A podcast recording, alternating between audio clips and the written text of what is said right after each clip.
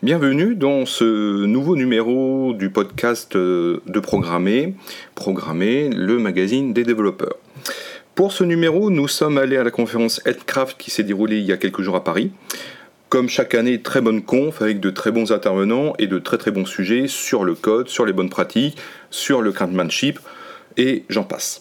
Et durant la conf, nous sommes allés voir Christophe Maneux, et il va nous parler de l'importance du pattern retry et pourquoi le développeur doit l'utiliser dans ses projets. Bonjour à tous, je m'appelle euh, Christopher Banneux, je suis euh, ingénieur Azure et euh, Cloud Advocate chez Microsoft RD. Et aujourd'hui, je voulais vous parler du pattern retry. Alors, tout le monde, tout développeur, normalement, connaît un certain nombre de design patterns, surtout si vous avez fait de la programmation orientée objet. Par exemple, on connaît tous, on, apprend souvent le pattern singleton comme premier, euh, comme premier design pattern. Et on comprend bien tous l'intérêt d'avoir euh, ben voilà, ces réponses préfaites à un certain nombre de situations qu'on rencontre dans un, grand nombre d'applications.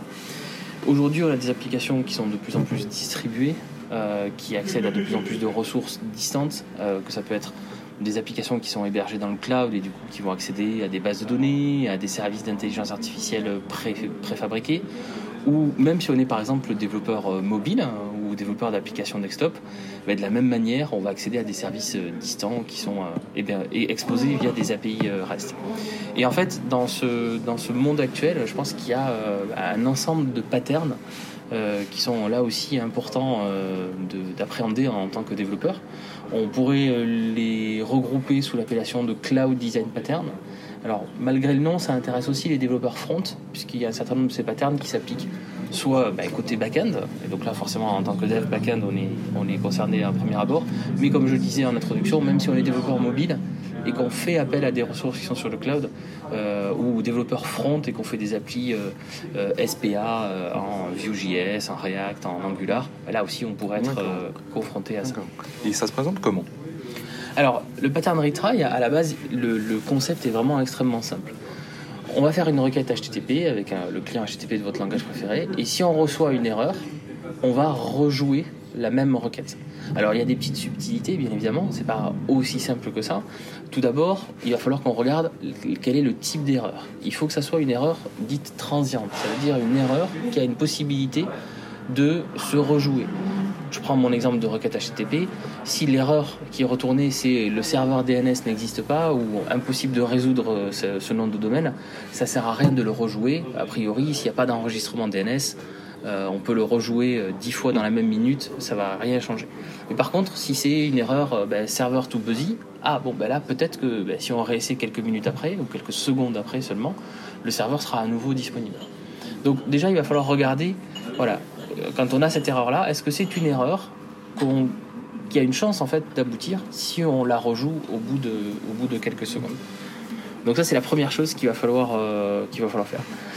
Ensuite, on pourrait implémenter ça euh, finalement euh, assez, euh, assez simplement, assez naïvement dans, son, dans son code. Donc à l'intérieur d'une try catch, ben, rappeler en fait le début de, le début de la méthode ou faire embarquer cette boucle try catch à l'intérieur d'un while. Et while l'opération est, est, un, est, pas un succès. Alors, alors faire ça avec une variable booléenne on a bien évidemment des librairies de code euh, qui, en fonction des langages, peuvent nous aider, euh, peuvent nous aider à faire ça.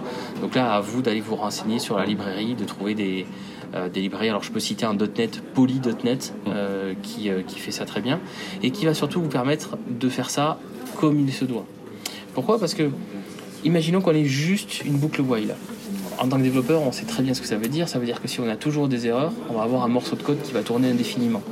On aura probablement du coup un plus gros problème que ce qu'on a essayé de, euh, résoudre.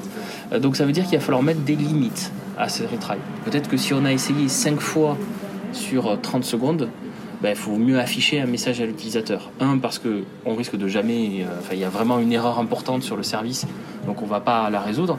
Et la deuxièmement, c'est en termes d'expérience utilisateur. Autant réessayer en, une ou deux secondes juste après, ben, peut-être que l'utilisateur va trouver l'interface lente, mais finalement on a réussi à lui apporter l'information euh, sans lui afficher un message d'erreur alors qu'une seconde après il n'aurait pas eu ce message d'erreur. Mais si c'est pour avoir une boucle infinie euh, qui se tourne jamais, on, casse l'expérience utilisateur.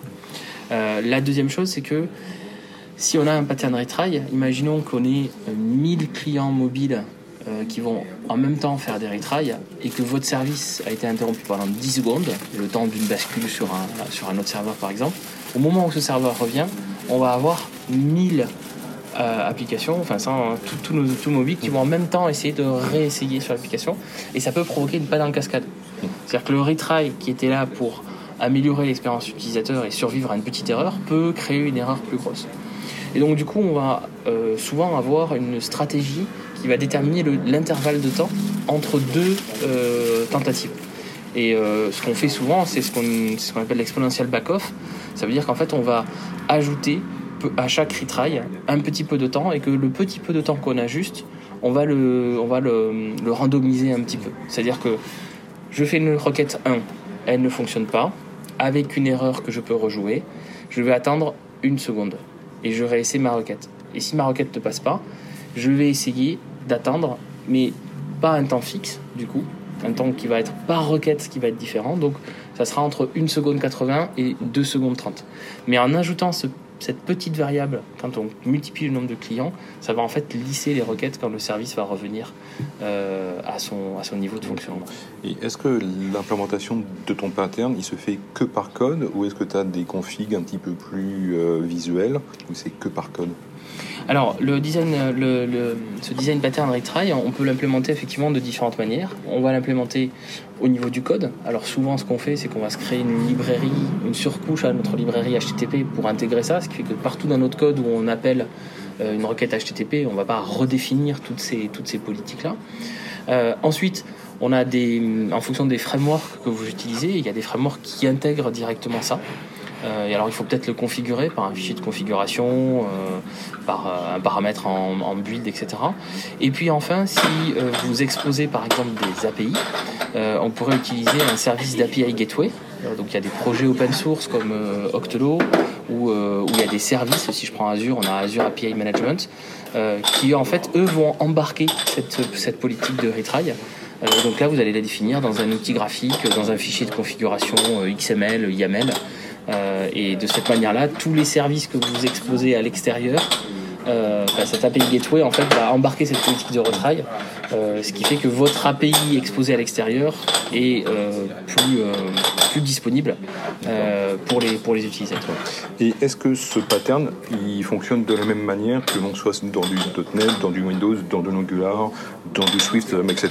Ou est-ce qu'on a à chaque fois des petites différenciant au niveau des fonctionnalités ou de, la mise en œuvre alors finalement, ce design pattern, les principes sont les mêmes, quel que soit notre langage, quelle que soit notre plateforme, notre, notre framework. Ce qui va vraiment en fait falloir prendre en compte, c'est le service en lui-même. Si je prends une base de données SQL, parce que finalement, même si c'est pas une API euh, REST, euh, on pourrait faire un design pattern sur une connexion SQL, mais il va falloir comprendre qu'est-ce que j'utilise pour euh, faire ma connexion SQL Est-ce que j'utilise, euh, je reste sur Windows, sur un ADO.NET par exemple, ou est-ce que j'utilise de Entity Framework? Qu'est-ce qui est, euh, quelles sont les politiques qui sont déjà intégrées? Entity Framework Core par exemple intègre déjà des politiques de retry.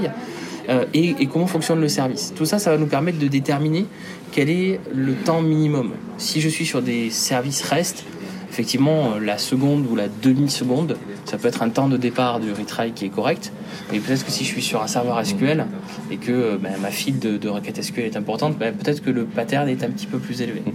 L'autre chose, c'est est-ce que je suis côté serveur, côté client, ou devrais-je dire plutôt, est-ce que je suis sur une action euh, qui est interactive ou non? Si j'ai un utilisateur au bout, ben, je vais avoir des retries qui sont plus court que si c'est un process batch euh, hmm. qui tourne euh, la nuit. Ou là, si j'ai 10 minutes de plus, bah, je peux me hmm. permettre d'avoir un pattern euh, retry qui est un peu plus lent parce que bah, finalement, c'est pas très grave si mon batch est fini à 4h20 hmm. ou, à 4h du matin.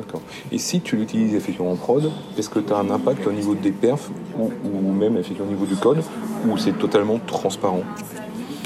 Alors, l'utiliser en production, euh, ça nécessite euh, un, petit peu de, un petit peu de réflexion. L'impact au niveau du code, ben, ça dépend si on l'a implémenté en code ou, mm. euh, via d'autres outils. L'impact en termes de performance, faire passer notre requête, en fait, dans les cas de succès, qui sont quand même normalement 99% du temps, mm. on va avoir un cas de succès. utiliser un code de un design pattern retry s'il est bien codé bien évidemment mm. Ça ne doit pas impacter les performances parce que finalement c'est que quand il y a le, premier échec de la première requête qu'on déclenche en fait finalement ce, ce retry pattern. Euh, donc il n'y a pas vraiment d'impact de production à ce moment-là. Comme j'ai dit, il faut faire attention à l'impact de production quand on commence à avoir des erreurs, puisque si on l'implémente un peu trop naïvement, mm. on pourrait générer euh, un nombre de requêtes dès que le service va revenir à, l'origine important, et c'est ça qui pourrait euh, entraîner une dégradation de performance ou un arrêt du service. Ok, merci à toi. Merci à tous.